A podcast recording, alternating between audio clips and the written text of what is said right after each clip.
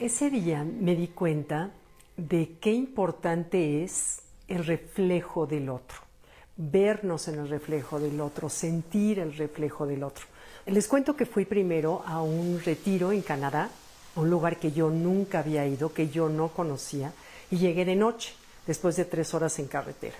Llego de noche, está en medio de las montañas rocallosas, y al día siguiente, temprano, abro la cortina de mi cuarto y me encuentro con esos pedazos de paraíso que existen en la tierra, que yo no tenía idea que existía. Se llama Lake Louise. Quienes estén o vivan en Canadá o hayan ido a ese lugar sabrán a qué me refiero.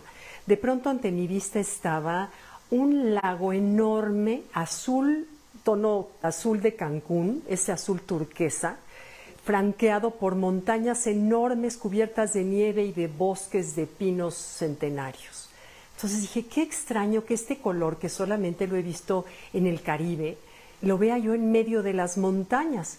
Me pareció que de veras como Dios nos crea paraísos por todos lados para ser conscientes de la belleza de la tierra y de reflejarnos en ella. Pero en fin, al día siguiente, intrigada por el azul turquesa, investigo qué era, me voy al lago y había una enorme explicación del por qué. Y esta explicación decía que a ese lago confluían seis glaciares distintos y que en el momento que estos glaciares pasan para llegar al lago, van raspando la piedra de abajo y se crea una cosa que se llama harina de roca. Esa harina de roca, con el flujo del agua que cae de las montañas y del derretirse de los glaciares, llega y se queda estacionada en el fondo del lago. Es precisamente esa harina la que absorbe todos los colores de la gama que hay y solo nos deja un solo color, que es el azul turquesa, para que nosotros lo podamos ver. Entonces dije, qué generosa es la naturaleza.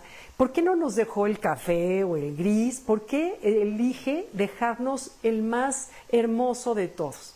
Bueno, en ese momento yo venía de un, en la noche anterior había estado en una cena porque mi nieto, uno de mis nietos mayores, se graduó de la universidad, él vive en Estados Unidos, entonces fuimos a la cena de celebración que hicieron 15 papás y 15 chavos que vivieron cuatro años en la universidad juntos, organizaron esa cena con sus familias para conocernos las familias, todos claro invitaron a la abuelita, o sea yo, a los papás, etcétera. Entonces llegamos a la cena y bueno, veníamos como esos glaciares de distintos continentes, distintas creencias, distintas nacionalidades, en fin, entonces ahí platicamos y todo muy bien. Nos sentamos a cenar y al término de la cena, para sorpresa de todos, de pronto un chavo se para, pide la palabra y con un aplomo impresionante, de esos que de verdad solo lo da la educación, este chavo empieza a hablar de uno de sus amigos y le dice a ti, fulano, que eres esto bueno, esto otro bueno, aprendí de ti esto, gocé tanto de ti.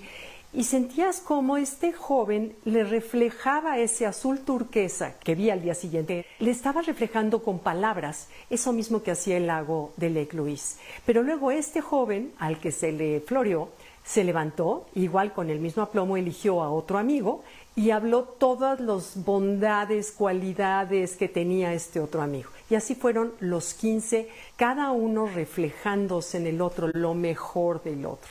Entonces me acordé de eso que, que dice que las mariposas, por el tipo de ojitos que tienen, no pueden ver sus alas necesitas que alguien te diga que tienes unas alas hermosas. Y qué mejor que con esas amistades de universidad que verdaderamente se vuelven tu familia, convives con tus amigos durante cuatro o cinco años y son como un tapete de seguridad que te van a dar ese reflejo que lograste ya como un adultito ese reflejo de seguridad, de aplomo, de creer en ti, en fin, que tus papás te dieron de chico, pero que reafirman los amigos en esa etapa y después el amor es también lo que te da el reflejo del otro. Entonces, cuando te enamoras, lo que ves en el otro es exactamente todo aquello hermoso que le refleja tu mirada. Tu mirada es ese azul turquesa que le extraes para reflejárselo y hacérselo ver. Entonces, me quedé, o sea, pensando de veras, qué importantes somos tanto los papás, los amigos, las parejas, para poder reflejarle al otro esas alas, ese azul turquesa que tiene, que a veces somos nosotros incapaces de ver en nosotros mismos. Entonces, pues bueno, me gustó mucho este ejemplo que me dieron los chavos en la universidad y quise compartírselos. Ok, muchas gracias, gracias por escucharme, seguirme, los leo. Bye.